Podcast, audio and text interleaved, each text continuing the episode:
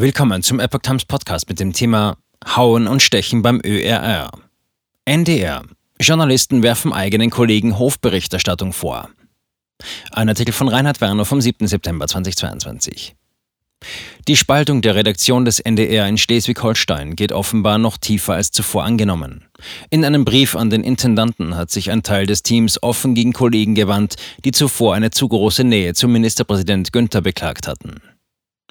Der öffentlich-rechtliche Rundfunk in Deutschland kommt weiterhin nicht aus den Negativschlagzeilen. Nachdem in den vergangenen Wochen bereits der RBB wegen des Vorwurfs undurchsichtigen Finanzgebarens ins Gerede gekommen war, zeigt sich nun auch die Redaktion des NDR in Schleswig-Holstein tief gespalten. Wie die Berliner Zeitung diesen Dienstag berichtete, ist nun auch ein Brief mehrerer Redakteure vom Oktober 2021 aufgetaucht, der unterstreiche, wie tief gespalten das Gremium sei. Interview mit Günther-Kritiker abgesagt.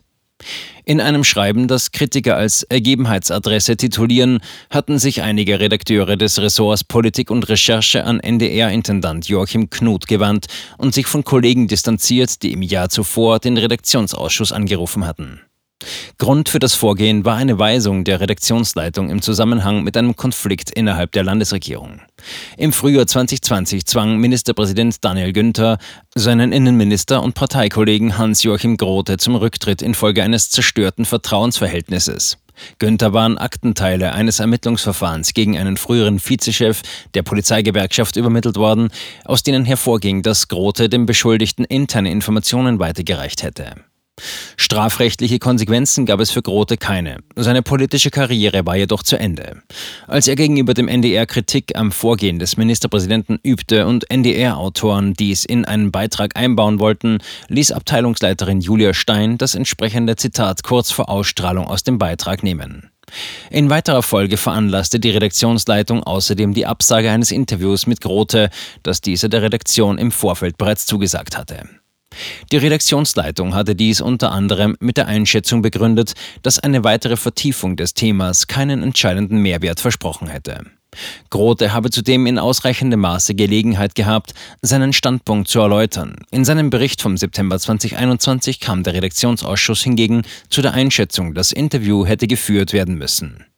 Der NDR habe die Chance verstreichen lassen, kritische Fragen an beide Konfliktparteien zu richten. Klima der Angst und Zensur im NDR? Noch weniger zurückhaltend äußerte sich jüngst ein Redaktionsmitglied gegenüber dem Stern. Was die Redaktionsleitung an der Waterkant vollziehe, grenze schon an Hofberichterstattung.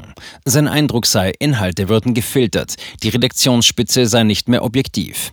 Erst jüngst hatten 72 Mitarbeiter des Landesfunkhauses in Kiel eine lückenlose und transparente Aufarbeitung aller Vorwürfe gefordert, die im Zusammenhang mit einem Enthüllungsbericht des Business Insider von vor zwei Wochen laut geworden waren. Darin war unter anderem davon die Rede, dass es innerhalb der Redaktion ein Klima der Angst gebe und die Berichterstattung auch abseits der Grote-Affäre von politischen Filtern und Zensur geprägt sei. Mehrfach stand der Vorwurf der Hofberichterstattung zugunsten des Ministerpräsidenten im Raum.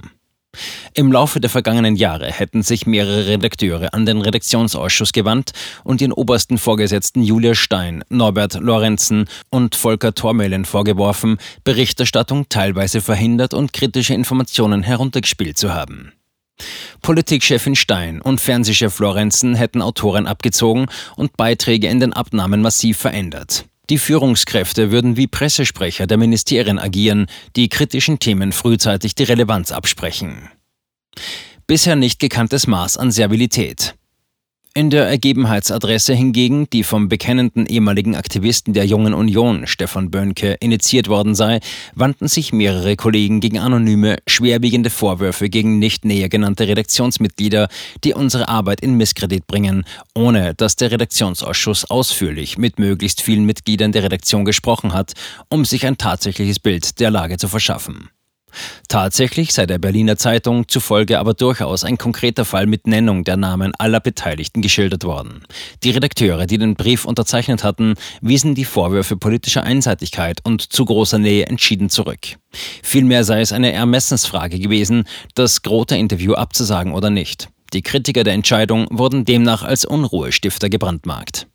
Aus deren Reihen wiederum ist die Rede von einem bisher nicht bekannten Maß an Servilität, das den Brief an die Redaktionsleitung kennzeichne. Eine Sekretärin habe sich dem Druck nicht gebeugt, der von den Verfassern auf Kollegen ausgeübt worden sei. Viele Redakteure hätten sich ihrer Unterschrift durch Dreharbeiten oder Krankheit entzogen. In Summe hätten weniger als die Hälfte das Schreiben unterschrieben. Redaktionelle Funktion bis auf weiteres zurückgelegt. Mittlerweile hat der unabhängige Landesrundfunkrat Schleswig-Holstein als Reaktion auf den Brandbrief der 72 Mitarbeiter, über den der Stern berichtet hatte, eine Prüfung eingeleitet. Im Interesse der Reputation des Senders fordere man die lückenlose Aufklärung der Vorwürfe. Wie das T-Online-Portal berichtet, haben Lorenzen und Stein zu Beginn der Vorwoche Landesfunkhausdirektor Volker Thormehlen gebeten, sie bis auf weiteres von ihren bisherigen Aufgaben im Landesfunkhaus Schleswig-Holstein zu entbinden. Thormehlen habe diesen Ansinnen entsprochen. Die Redakteure würden keine journalistischen Beiträge mehr abnehmen, in denen es um die Vorwürfe gegen NDR in Kiel gehe, äußerte Tormeling gegenüber dem Stern und fügte hinzu, ich möchte der guten Ordnung halber daran erinnern, dass die Unschuldsvermutung gilt.